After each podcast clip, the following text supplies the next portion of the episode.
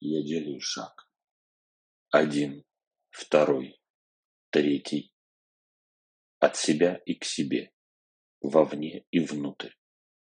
В самую сердцевину своего сердца. Туда, где ярко пылает божественная искра, горящая в каждом из нас. Перед внутренним взором возникают руны имени Орел, висящие в пространстве. Как будто они начертаны на чем-то. Руны застыли, не двигаются. Внутренним импульсом намерением я притягиваю себя к ним. Могучий орел, пролетев, смахивает крылом и руны, и меня. И я оказываюсь среди ели великанов. На удивление ельник светил. Солнце льет с небес яркий свет, который проникает, кажется, до самых корней могучих стражей в зеленой хвои. Я вдыхаю полной грудью смолистый воздух, немного пахнущий озоном.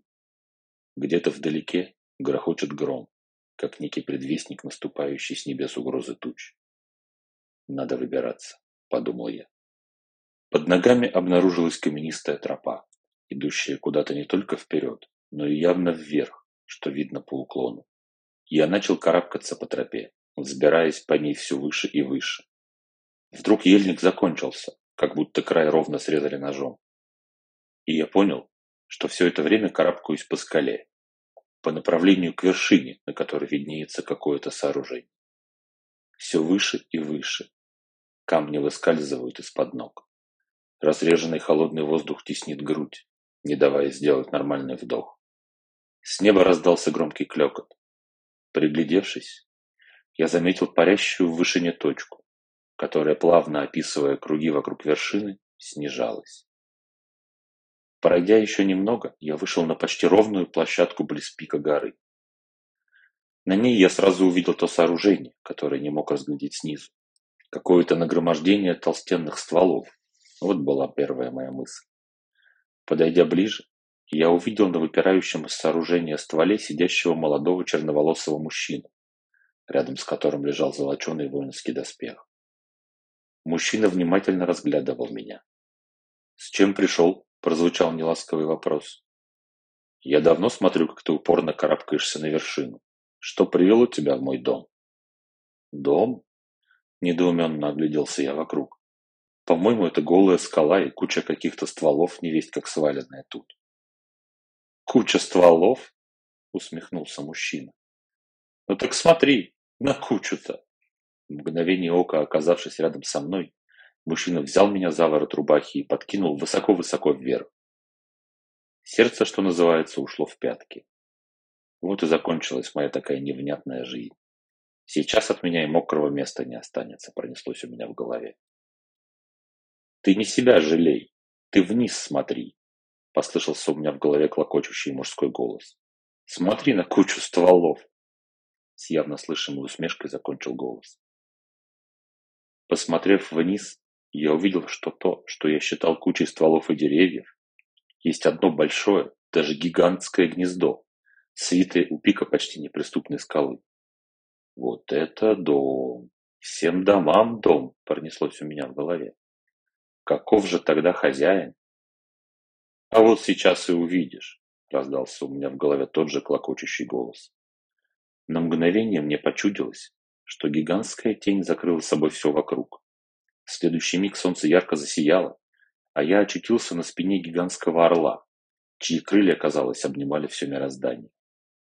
Спланировав до гнезда, орел снял меня со спины и отпустил. «Как твое имя, великий орел?» – спросил я. «Имя? Зови меня вестник бога Перуна. Или просто орел». Мои братья и сестры много говорили с тобой о пути, о сердце, о мире и о величии духа. Я же хочу тебе напомнить, зачем все это. Зачем мы следуем по пути ввысь? Ведь так легко просто жить, просто дышать, дружить, любить, быть счастливым. К чему все это напряжение сил? К чему идти по пути, превозмогая себя, сомневаясь в себе и в пути? Идти на одной вере, что идешь туда, а не сбился с пути.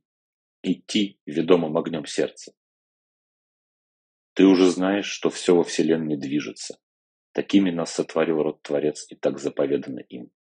Соответственно, все может двигаться либо вперед и вверх, развиваясь, усложняясь, совершенствуясь и стремясь достигнуть уровня Творца. Или же все может идти назад и вниз, упрощаясь, деградируя, скатываясь все ниже и ниже к изначальным формам творения, вплоть до растворения в великой пустоте. Никто и ничто не стоит на месте, как бы ни казалось это со стороны. Дальше выбор ваш. Идти ли вперед и вверх, или скатываться и деградировать к растворению в небытие. Величие неукротимого духа человеческого движет вас вверх, к слиянию с родом, к тому, чтобы одолеть всю золотую лестницу совершенства, все ее ступени, и на последней стать вровень с родом Творцом, самому стать Творцом новых бесчисленных вселенных и жизней. Примирившись с собой и со своими темными сторонами, вы одержите самую важную и главную победу на пути. Найдете мир сердца. И тогда радость зальется из него горячими струями, являя всему мирозданию рождение истинного воина пути, чье величие духа явит великую победу, победу самосовершенствования. Но будьте внимательны.